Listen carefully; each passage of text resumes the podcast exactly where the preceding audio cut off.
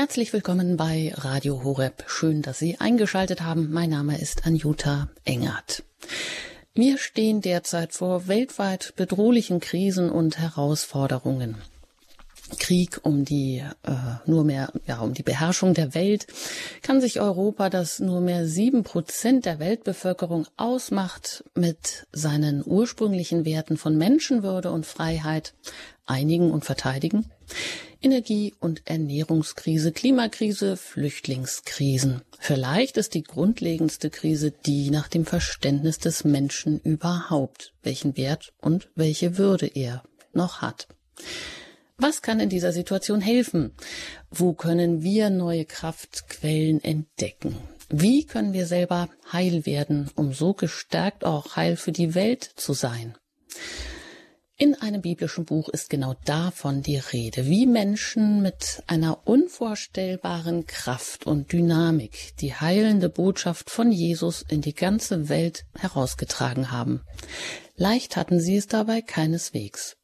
Die ersten Christen haben von Anfang an gegen starke Widerstände und Verfolgung die Kirche dennoch mutig aufgebaut. Sie konnten gar nicht anders, heißt es dort.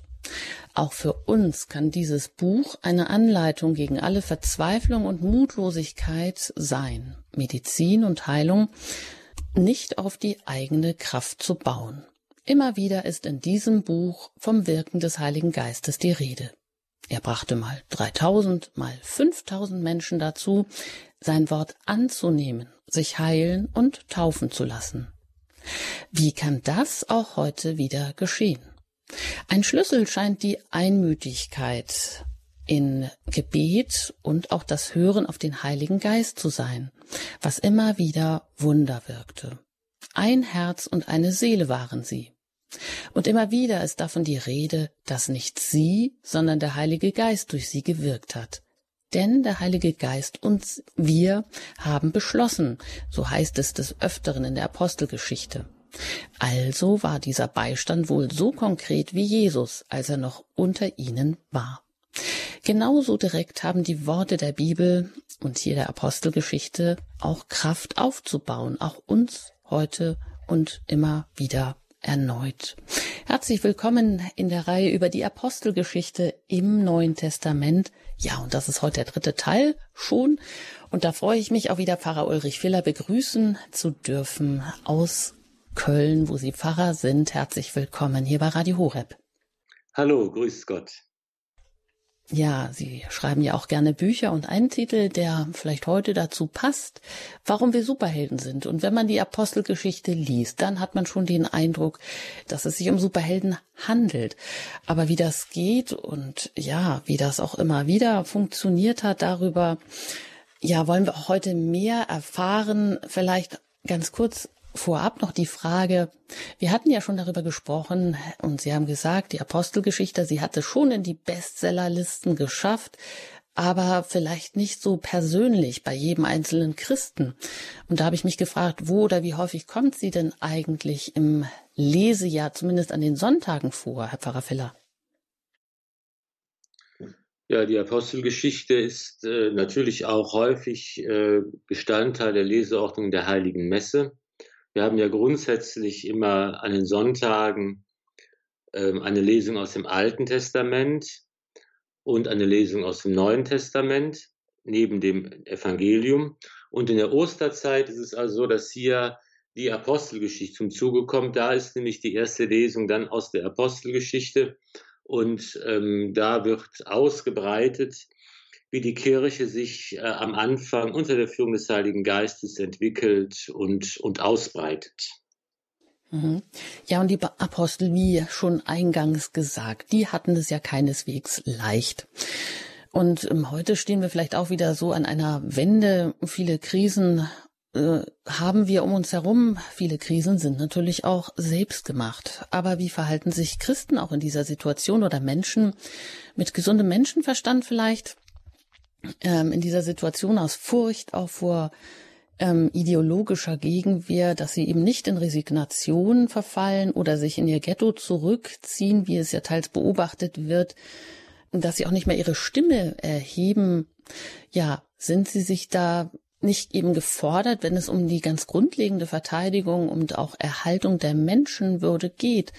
Was könnte man ihnen raten? Welchen Mut können wir von diesen ersten Christen aus der Apostelgeschichte lernen, wie sie eben zu dieser Einheit, wie sind sie dazu gekommen? Ja, ich glaube, dass es eben gar keinen so großen Unterschied gibt zwischen den Zeiten der Apostelgeschichte und unseren Zeiten heute. Sie hatten eingangs gesagt, ja, wenn man das so liest, der Heilige Geist und wir haben beschlossen, da ist das Wirken Gottes so ganz unmittelbar spürbar. Das ist heute vielleicht nicht mehr so der Fall, aber ich glaube, das stimmt nicht, sondern es ist heute genauso wie in den Zeiten der Apostelgeschichte der Heilige Geist wirkt auch heute. Auch heute ist die Kirche der geheimnisvolle Leib Christi und Jesus, der Auferstandene, ist das Haupt seines Leibes. Und der Heilige Geist wirkt auch heute. Und zwar auf eine Art und Weise, dass wir es sehen und hören können, auf eine sichtbare und konkrete, sakramentale Art und Weise. Und auch bereits damals war es ja nicht so, dass einfach alles von oben spektakulär in Wundern geschehen ist, dass die Menschen keine Mühe mehr hatten. Auch damals war es ja so, das Handeln Gottes vollzieht sich auf menschliche Art und Weise. Menschen stellen sich in den Dienst Gottes und werden seine Mitarbeiter. Und das ist heute auch ganz genauso. Auch heute können wir Wunder erleben. Auch heute können wir sehen, wie Gott in der Welt handelt. Auch heute ist die Kirche das Werkzeug seines Heils. Auch heute ist der Heilige Geist gegenwärtig und treibt die Menschen an, die Christen an, das Reich Gottes aufzubauen. Und das war, ist eine spannende Zahl, wenn Sie sagen, dass sieben Prozent eigentlich der Weltbevölkerung nur noch in Europa leben. Und das gilt ja auch entsprechend äh, in einem größeren Maßstab für die Christen, für die katholischen Christen. Dann ist es vielleicht gut, dass wir äh, äh aus unserer Binnenperspektive herauskommen, in der wir sehen, ach, die Gesellschaft in Deutschland wird immer unchristlicher, weniger als die Hälfte der Bevölkerung bekennen sich zu irgendeiner christlichen Konfession und die Kirche macht so einen lahmen Eindruck, ist mit sich selbst beschäftigt, ist gar nicht missionarisch und herausfordernd. Dann, dann müssen wir sagen, das gilt vielleicht für diese Landstriche hier, aber weltweit gilt es nicht. Und wir sehen überall auf der Welt, gerade da, wo es brennt, wo Krieg und Bürgerkrieg herrscht, wo ähm, Christen verfolgt werden, dass hier das christliche Zeugnis sich sehr lebendig artikuliert, dass Menschen sich engagieren, dass man eben an allen Ecken und Enden mit anpackt, Zeugnis gibt und versucht, etwas aufzubauen und eben auch aus dem Glauben heraus diese Welt zu gestalten. Das ist tatsächlich so, dass wir eben den Blick richten müssen auf die Kirche dort, wo sie lebendig ist und wächst und, und, und die Kirche der Zukunft wirklich ist, in Afrika oder in Asien beispielsweise, was wir gar nicht im Blick haben, wo eben aber die Kirche wirklich am stärksten wächst und lebendig wird. Und das ist in äußeren Umständen, die ganz, ganz schwierig sind. Also ich denke, da hilft es einfach oft schon, den Blick zu weiten, von unserer eigenen Binnenperspektive aufzublicken und zu schauen, was es alles gibt, was alles gemacht wird, wo die Kirche lebendig ist, überall auf der Welt. Und da sehen wir auch vieles natürlich, was voller Schwierigkeit und Herausforderungen ist, aber auch vieles, was uns großen Mut machen kann. Ja, oder auch zum Beispiel könnte man den Blick auf den heiligen Benedikt ähm, werfen, der ja auch als nicht nur als Vater des abendländischen Mönchtums gilt, sondern auch Vater des Abendlandes, Vater Europas, Patron Europas, ein großer Heilige, der auch an einer Zeitenwende ähm, das Antlitz Europas veränderte, wie Papst Benedikt das, glaube ich, bezeichnet hat und überhaupt diesem Europa, das es ja so noch gar nicht gab, aber die ihm die Grundlage der christlichen Werte eingebracht hat. Also wo eigentlich auch alles am Zerbröckeln war. Also das kann ja auch Mut machen, dass es gerade in so einer Zeitenwende eben, dass man da vielleicht gerade dann gefragt ist oder Mut schöpfen kann und soll. Ja, das ist ein besonders spannendes, spannender Vergleich, denn man muss sich ja vorstellen, wie die Situation zur Zeit des heiligen Benedikt in Europa gewesen ist. Das war ja eigentlich auch eine Katastrophe, die geeignet war, den Mut sinken zu lassen, denn kaum kann man sich vorstellen, war das Christentum ähm, arriviert in, in, der, in der Gesellschaft des Römischen Reiches. Die Christenverfolgungen waren vorbei und in kurzer Zeit ist das Christentum dann nicht nur geduldet worden als Religion, sondern wurde sogar unter Kaiser Konstantin Staatsreligion im Römischen Reich.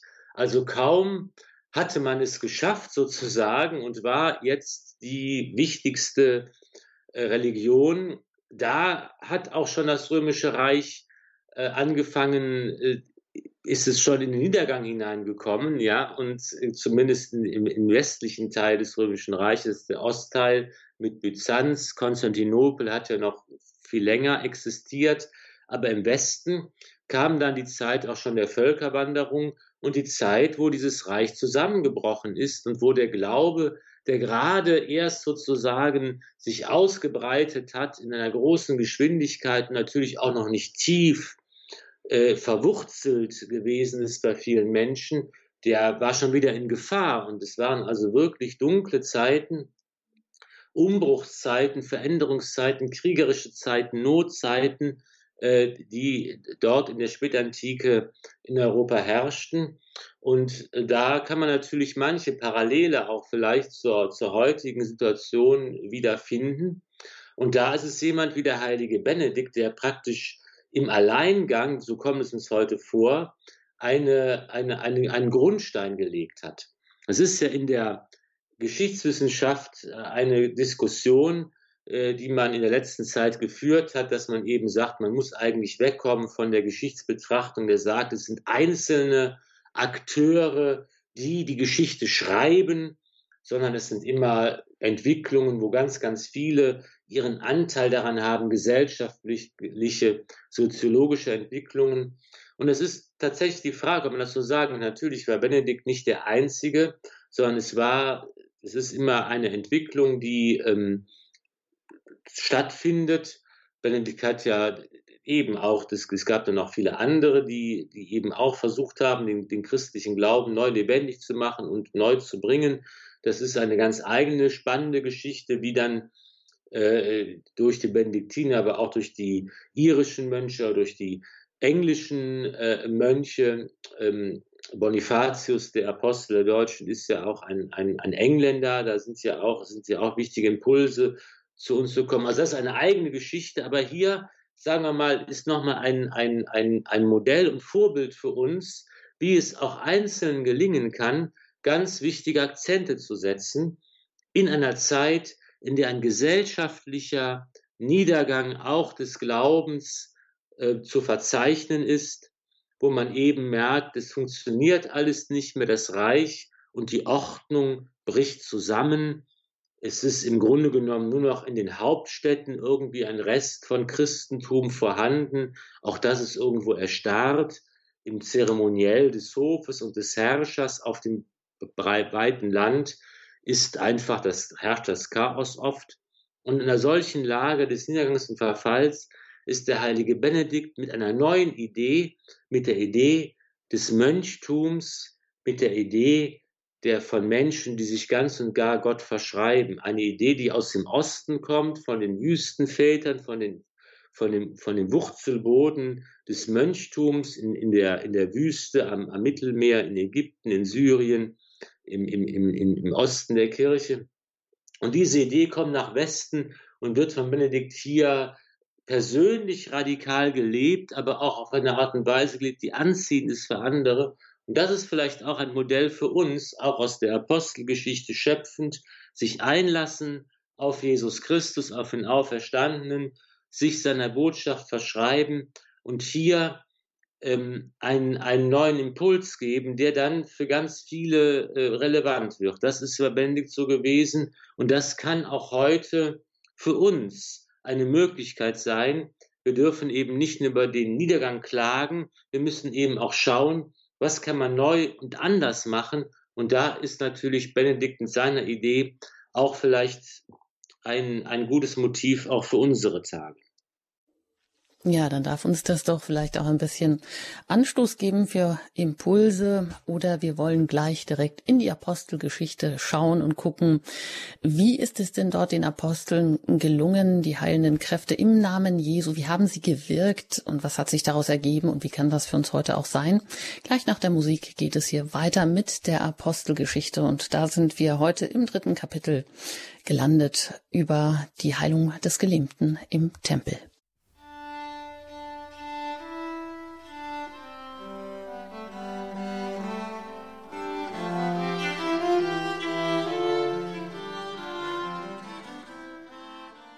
Die Apostelgeschichte im Neuen Testament. Sie haben hier eingeschaltet bei Radio Horeb. Mein Name ist Anjuta Engert. Ich bin im Gespräch mit Pfarrer Ulrich Filler, der uns immer einzelne Bibelstellen auslegt und auch das alles in einen größeren Rahmen einbettet.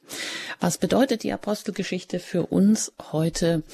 Ja, was können wir von ihr lernen? Dazu müssen wir auch immer wieder einen Blick in die äh, Worte selbst hineinwerfen und da lese ich jetzt aus dem dritten Kapitel, Vers 1 wo es um die Heilung des Gelähmten im Tempel geht. Da heißt es, Petrus und Johannes gingen zur Gebetszeit um die neunte Stunde in den Tempel hinauf.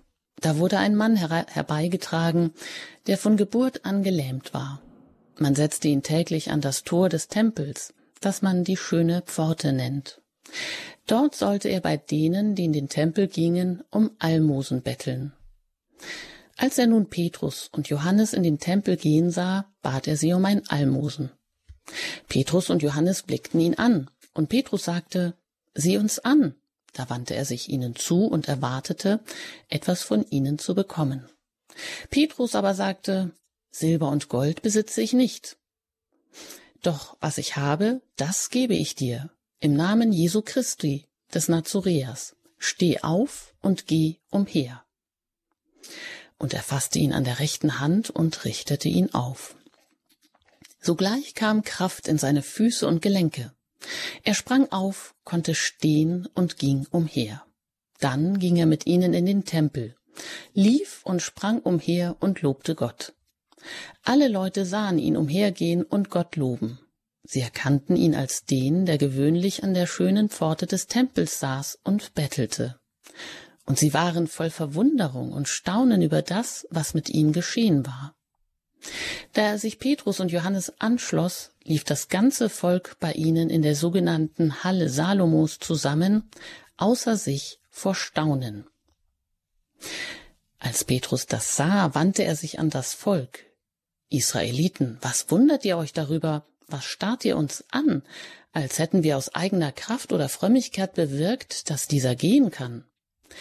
Der Gott Abrahams, Isaaks und Jakobs, der Gott unserer Väter, hat seinen Knecht Jesu verherrlicht, den ihr ausgeliefert und vor Pilatus verleugnet habt, obwohl dieser entschieden hatte, ihn freizulassen. Ihr aber habt den Heiligen und Gerechten verleugnet und die Freilassung eines Mörders erbeten. Den Urheber des Lebens habt ihr getötet, aber Gott hat ihn von den Toten auferweckt. Dafür sind wir Zeugen. Und aufgrund des Glaubens an seinen Namen hat dieser Name den Mann hier, den ihr seht und kennt, zu Kräften gebracht. Der Glaube, der durch ihn kommt, hat ihm vor euer aller Augen die volle Gesundheit geschenkt. Nun, ihr Brüder, ich weiß, ihr habt aus Unwissenheit gehandelt, ebenso wie eure Anführer. Gott aber hat auf diese Weise erfüllt, was er durch den Mund aller Propheten im Voraus verkündet hat dass sein Christus leiden werde.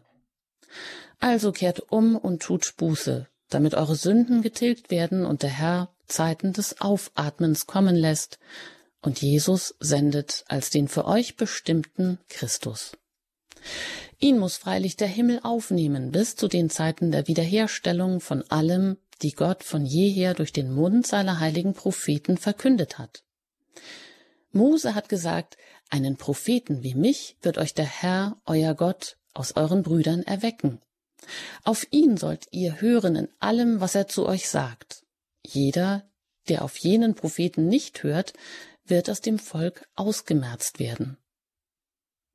Und auch alle Propheten von Samuel an und alle, die später auftraten, haben diese Tage angekündigt. Ihr seid die Söhne der Propheten und des Bundes, den Gott mit euren Vätern geschlossen hat, als er zu Abraham sagte, durch deine Nachkommenschaft sollen alle Geschlechter der Erde Segen erlangen. Für euch zuerst hat Gott seinen Knecht erweckt und gesandt, damit er euch segnet und jeden von seiner Bosheit abbringt.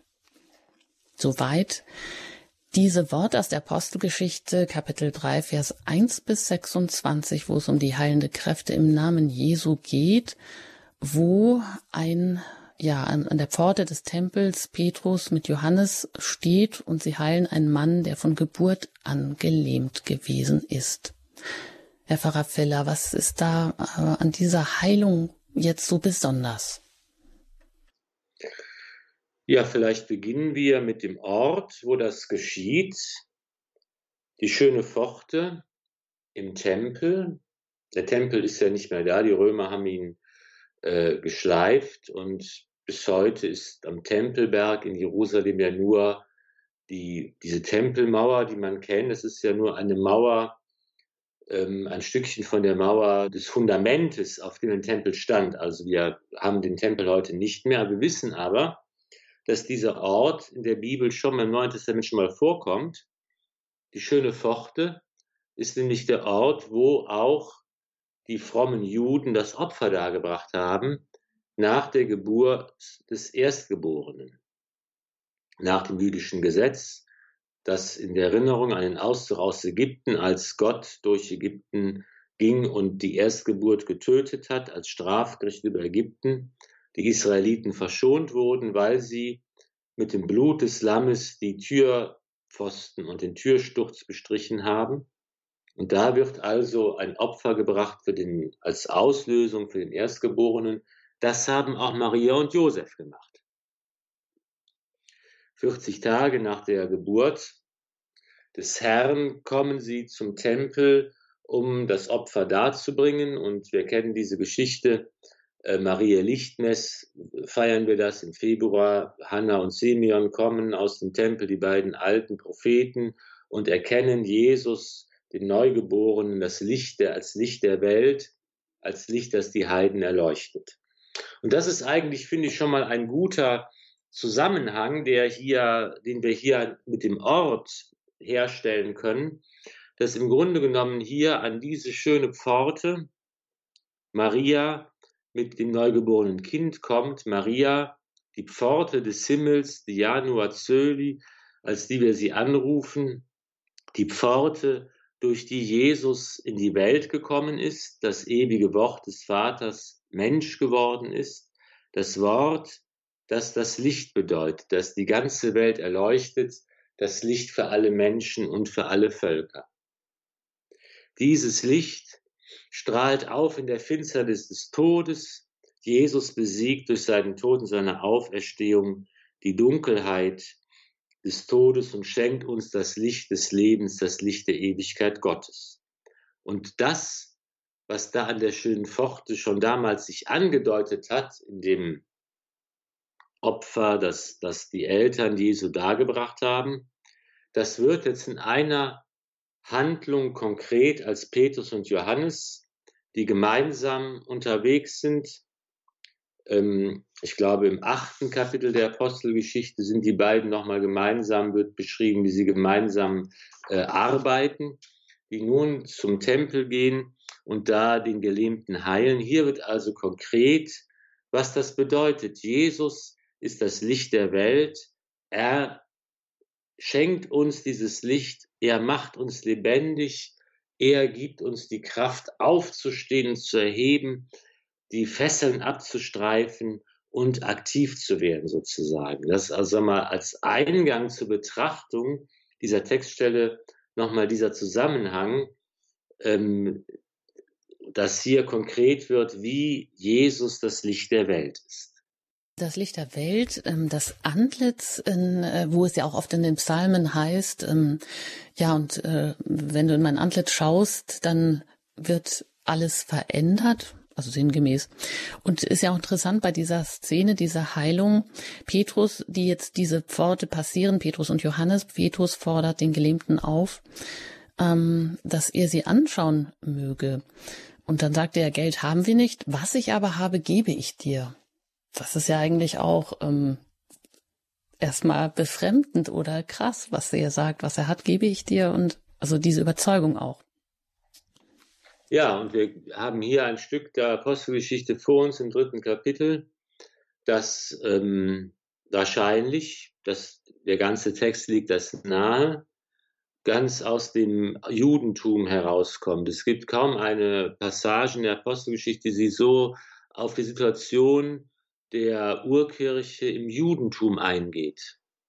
Sonst haben wir ja eben diese Berichte von Paulus und Barnabas, die Beschreibung, wie die Kirche sich ausbreitet, in die Heidenwelt auch hinein, Antiochia und, und Griechenland und so weiter, dass, dass eben hier auch nicht nur Juden berufen sind, Christen zu werden, sondern auch die Heiden.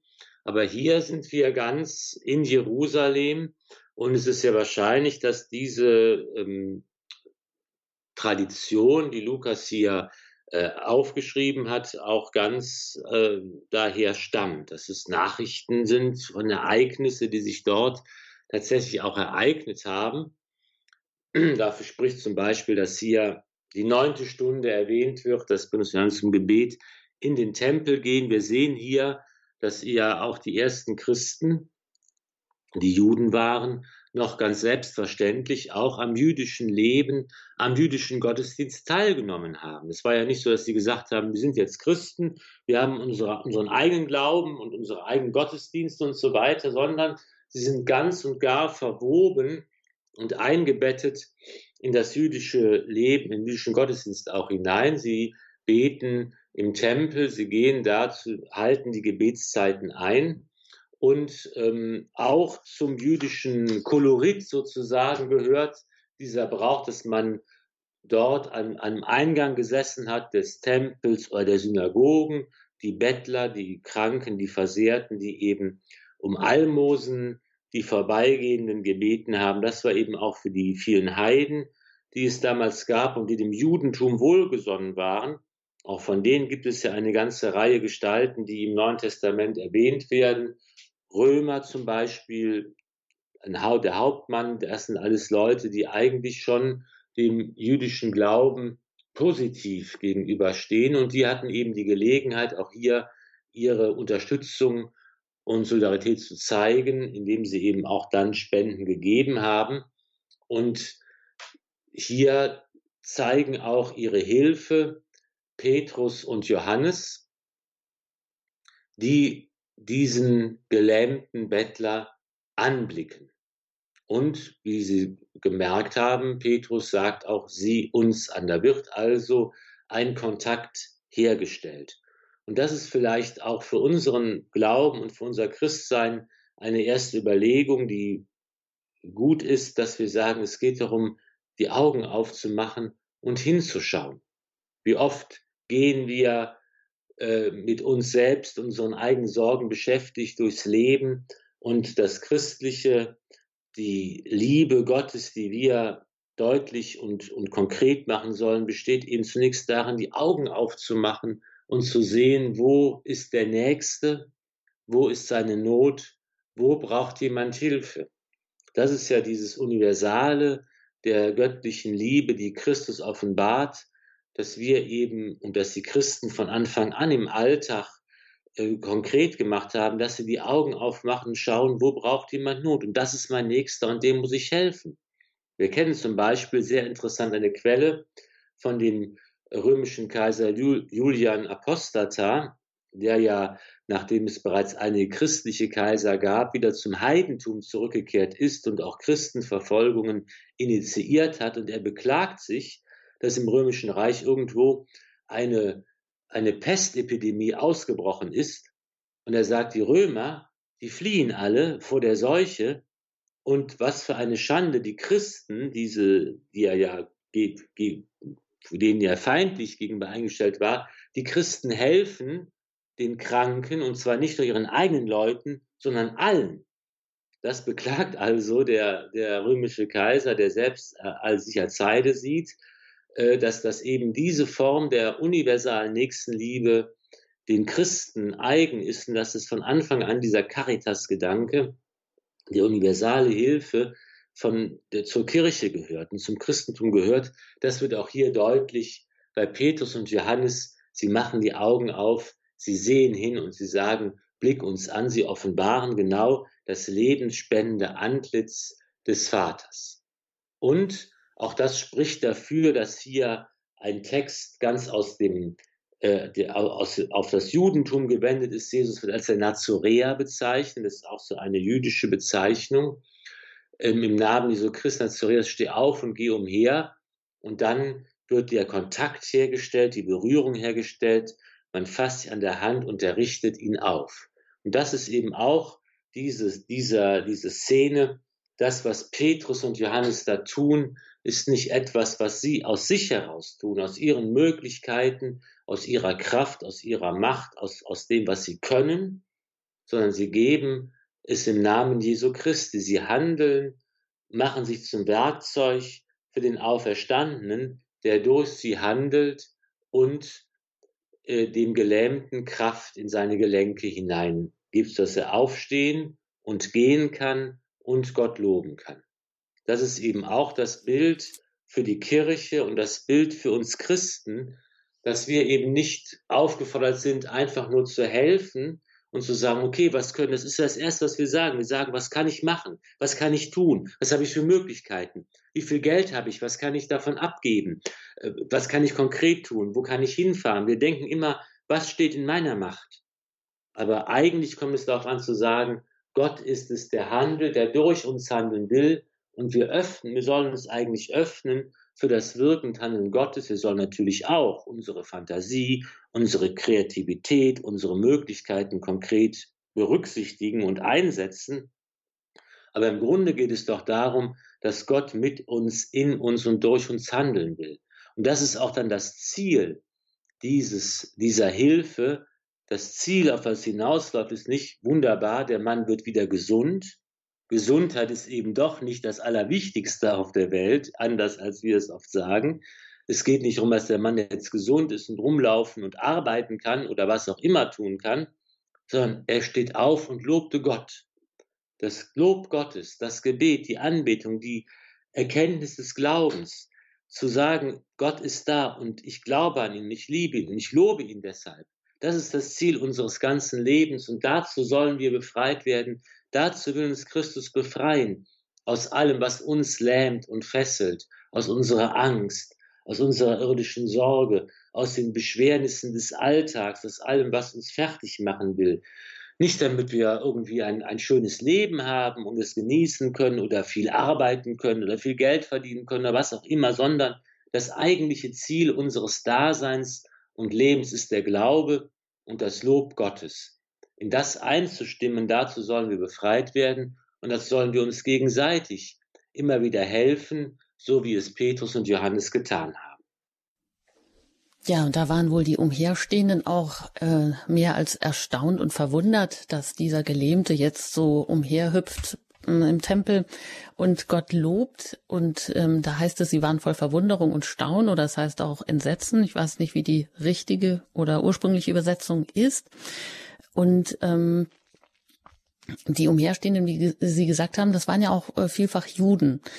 Ähm, könnte man das auch so deuten, die waren auch entsetzt über das, was geschehen war, haben sich da vielleicht auch erinnert an Jesus, an die Kreuzigung, die Auferstehung, dass das noch wie so eine offene Wunde im Gewissen viele auch noch da war, weil Petrus ja dann so schon seine flammende Rede beginnt und all das auch nochmal aufrollt, weil er ja auch etwas unwirsch fragt, was starrt ihr uns eigentlich so an? Und dann erzählte nochmal, wie alles gekommen ist und was sie eigentlich auch getan haben. Also legt auch diesen Finger in die offene Wunde.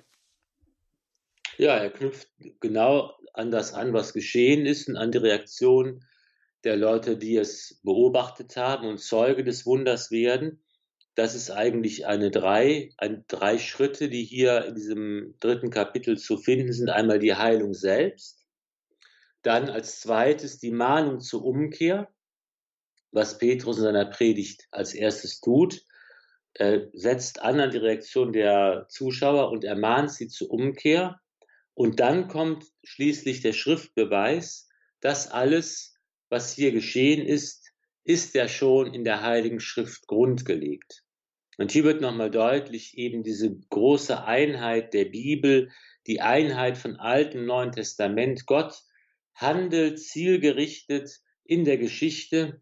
Er hat einen Plan und er führt diesen Plan aus. Alles ist bereits bei den Propheten gesagt worden. Alles ist bereits angekündigt worden. Alles erfüllt sich jetzt. Hier wird noch, und das ist auch diese ganze Ansprache, diese Mahnung zur Umkehr, dieser Beweis aus der Heiligen Schrift, auch das ist ganz im jüdischen Kontext geschrieben und gesagt.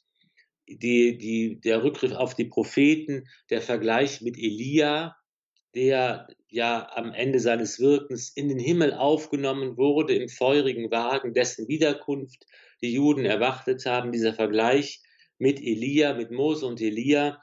Also hier ist ein Stückchen, das ganz aus dem judenchristlichen Bereich herauskommt und äh, mit dem Petrus jetzt dieses Heilungswunder ähm, fortführt. Es steht nicht isoliert da, sondern es hat einen bestimmten Zweck, nämlich die Herzen der Menschen zu erreichen, die erst einmal daran erinnert werden, dass das Wichtige ist die Umkehr.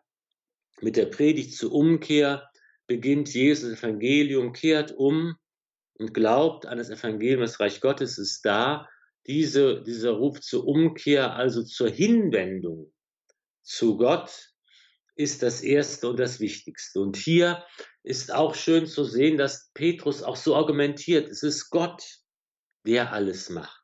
Gott ist der, der handelt. Gott erfüllt, was die Propheten verkündet haben. Gott erweckt Christus von den Toten auf. Gott ist es, der handelt in der Geschichte. Gott bietet den Bund an, den die Väter geschlossen haben.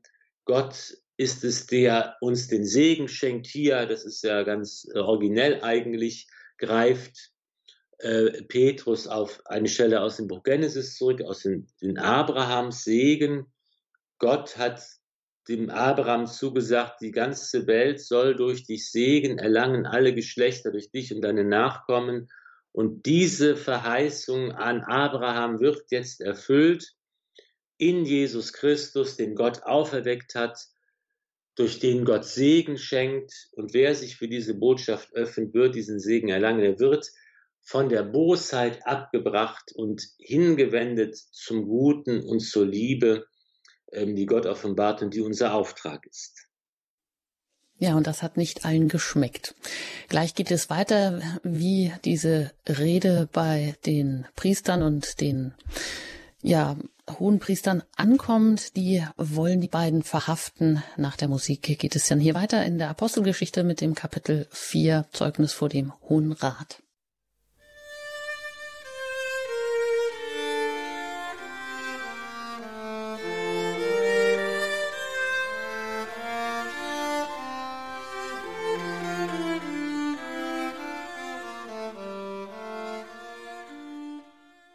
Sie haben eingeschaltet bei Radio Horeb in der Apostelgeschichte im Neuen Testament. Da bin ich mit Pfarrer Ulrich Willer im Gespräch. Mein Name ist Anjuta Engert und wir lesen jetzt gemeinsam weiter, wenn Sie aufschlagen mögen, in der Apostelgeschichte das Kapitel 4. Vers 1, da geht es los mit Petrus und Johannes vor dem Hohen Rat. Und da heißt es, Während sie zum Volk redeten, traten die Priester, der Tempelhauptmann und die Sadduzäer zu ihnen. Sie waren aufgebracht, weil die Apostel das Volk lehrten und in Jesus die Auferstehung von den Toten verkündeten. Und sie legten Hand an sie und hielten sie bis zum nächsten Morgen in Haft. Es war nämlich schon Abend. Viele aber von denen, die das Wort gehört hatten, wurden gläubig. Und die Zahl der Männer stieg auf etwa fünftausend. Es geschah, am anderen Morgen versammelten sich ihre Oberen sowie die Ältesten und die Schriftgelehrten in Jerusalem, dazu Hannas, der hohe Priester, Kaiaphas, Johannes, Alexander und alle, die aus dem Geschlecht der hohe Priester stammten. Sie stellten die beiden, beiden in die Mitte und forschten sie aus. Mit welcher Kraft oder in wessen Namen habt ihr das getan? Da sagte Petrus, erfüllt vom Heiligen Geist zu ihnen, ihr Führer des Volkes und ihr Ältesten, wenn wir heute wegen einer guten Tat an einem kranken Menschen darüber vernommen werden, durch wen er geheilt worden ist, so sollt ihr alle und das ganze Volk Israel wissen, im Namen Jesu Christi, des Nazoreas, den ihr gekreuzigt habt und den Gott von den Toten auferweckt hat. Durch ihn steht dieser Mann gesund vor euch. Dieser Jesus ist der Stein, der von den Bauleuten verworfen wurde, der aber zum Eckstein geworden ist. Und in keinem anderen ist das Heil zu finden, denn es ist uns Menschen kein anderer Name unter dem Himmel gegeben, durch den wir gerettet werden sollen. Als sie den Freimut des Petrus und des Johannes sahen und merkten, dass es ungebildete und einfache Leute waren, wunderten sie sich. Sie erkannten sie als Jünger Jesu, sahen aber auch, dass der Geheilte bei ihnen stand. So konnten sie nichts dagegen sagen. Sie befahlen ihnen, den Hohen Rat zu verlassen. Dann berieten sie miteinander und sagten, was sollen wir mit diesen Leuten anfangen? Dass ein offenkundiges Zeichen durch sie geschehen ist, das ist allen Einwohnern von Jerusalem bekannt. Wir können es nicht abstreiten. Damit aber die Sache nicht weiter im Volk verbreitet wird, wollen wir ihn unter Drohung verbieten, je wieder in diesem Namen zu irgendeinem Menschen zu sprechen. Und sie riefen sie herein und verboten ihnen jemals wieder im Namen Jesu zu verkünden und zu lehren. Doch Petrus und Johannes antworteten ihnen, ob es vor Gott recht ist, mehr auf euch zu hören als auf Gott, das entscheidet selbst. Wir können unmöglich schweigen über das, was wir gesehen und gehört haben. Jene aber drohten ihnen noch mehr und ließen sie dann gehen, denn sie sahen keine Möglichkeit, sie zu bestrafen, mit Rücksicht auf das Volk, da alle Gott wegen des Geschehenen priesen. Denn der Mann, an dem das Zeichen der Heilung geschah, war über vierzig Jahre alt. Nach ihrer Freilassung gingen sie zu den Iren und berichteten alles, was die Hohepriester und die Ältesten zu ihnen gesagt hatten. Als sie das hörten, erhoben sie einmütig ihre Stimme zu Gott und sprachen Herr, du hast uns den Himmel, die Erde und das Meer geschaffen und alles, was sie erfüllt. Du hast durch den Mund unseres Vaters David, deines Knechtes, durch den Heiligen Geist gesagt, warum tobten die Völker, warum machten die Nationen nichtige Pläne? Die Könige der Erde standen auf, und die Herrscher haben sich verbündet gegen den Herrn und seinen Christus. Wahrhaftig, verbündet haben sich in dieser Stadt gegen deinen heiligen Knecht Jesus, den du gesalbt hast, Herodes und Pontius Pilatus, mit den Heiden und den Stämmen Israels, um alles auszuführen, was deine Hand und dein Wille im Voraus bestimmt haben, dass es geschehe. Doch jetzt, Herr, sieh auf ihre Drohungen und gib deinen Knechten mit allem Freimut dein Wort zu verkünden. Streck deine Hand aus, damit Heilungen und Zeichen und Wunder geschehen durch den Namen deines heiligen Knechtes Jesu. Als sie gebetet hatten, bebte der Ort, an dem sie versammelt waren, und alle wurden mit dem Heiligen Geist erfüllt, und sie verkündeten freimütig das Wort Gottes. Soweit diese Stelle hier die, das Zeugnis vor dem Hohen Rat. Ja, schon ein beeindruckendes Zeugnis, was die beiden da geben. Die sagen, wir können unmöglich schweigen über das, was wir gesehen und gehört haben, Herr Pfarrer Filler, oder? So ist es. Und hier das Erste, was auffallend ist, ist eben, es kommt am Anfang bereits zu den Christenverfolgungen. Man wird nicht in Ruhe gelassen, sondern äh, man kommt, gerät in Bedrängnis. Von Anfang an gerät die Kirche in Bedrängnis.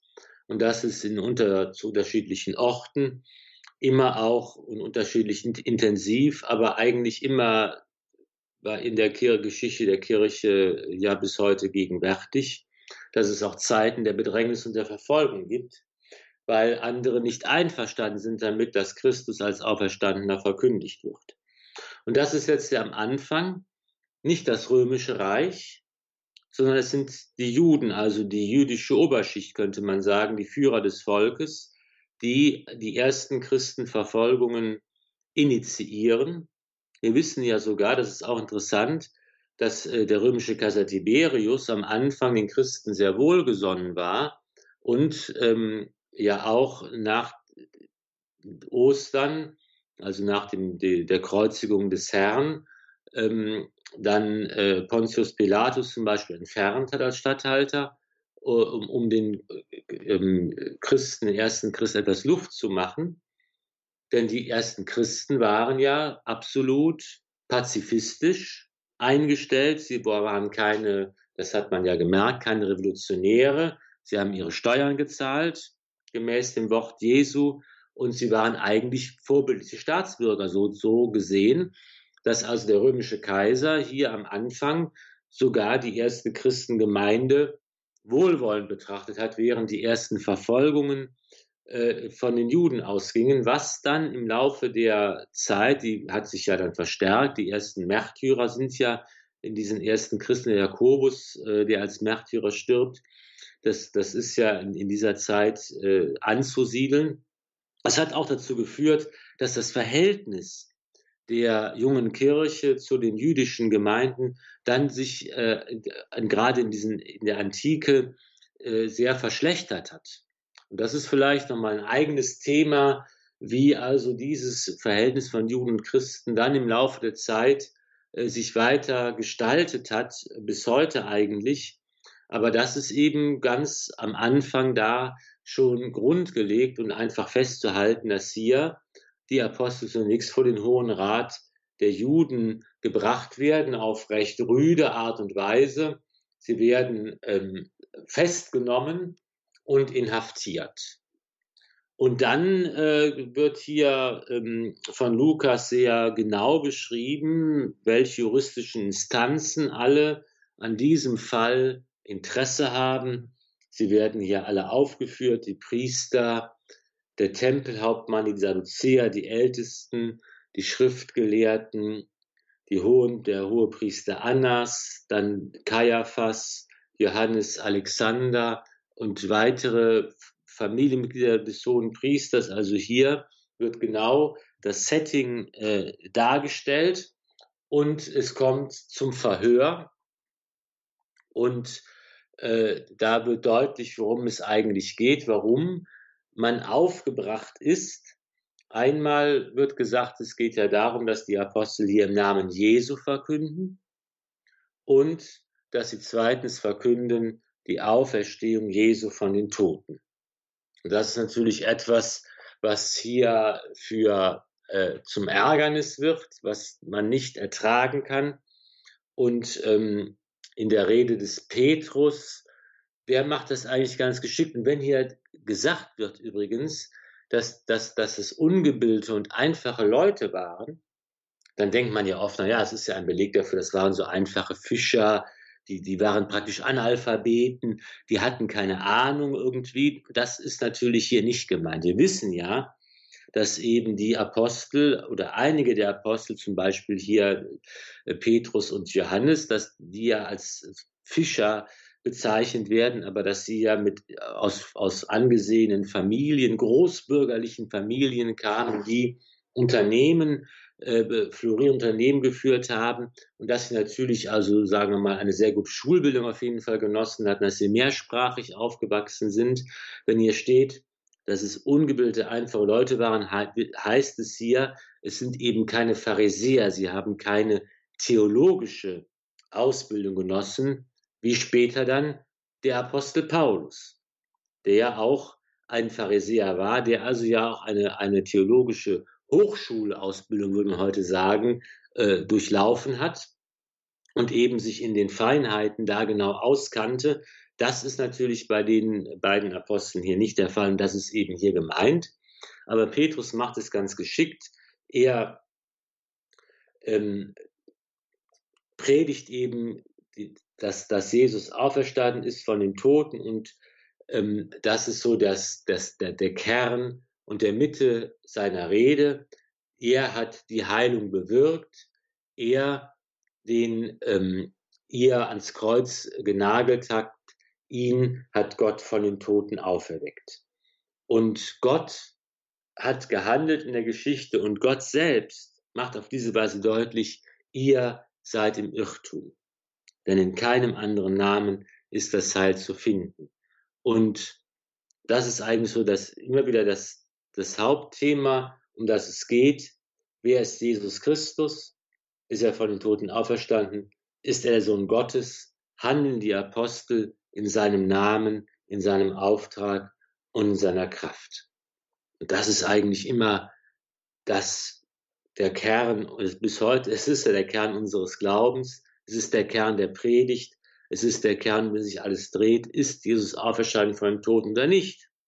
Wenn nicht, sind wir ärmer dran als alle anderen Menschen, sagt der heilige Paulus an der Stelle. Und das stimmt ja auch, wenn aber doch, dann verändert sich alles. Das ist immer der Kern, um, da, um den sich alles andere dreht. Das wird auch hier bei dieser ersten Zwangsmaßnahme gegen die Apostel deutlich.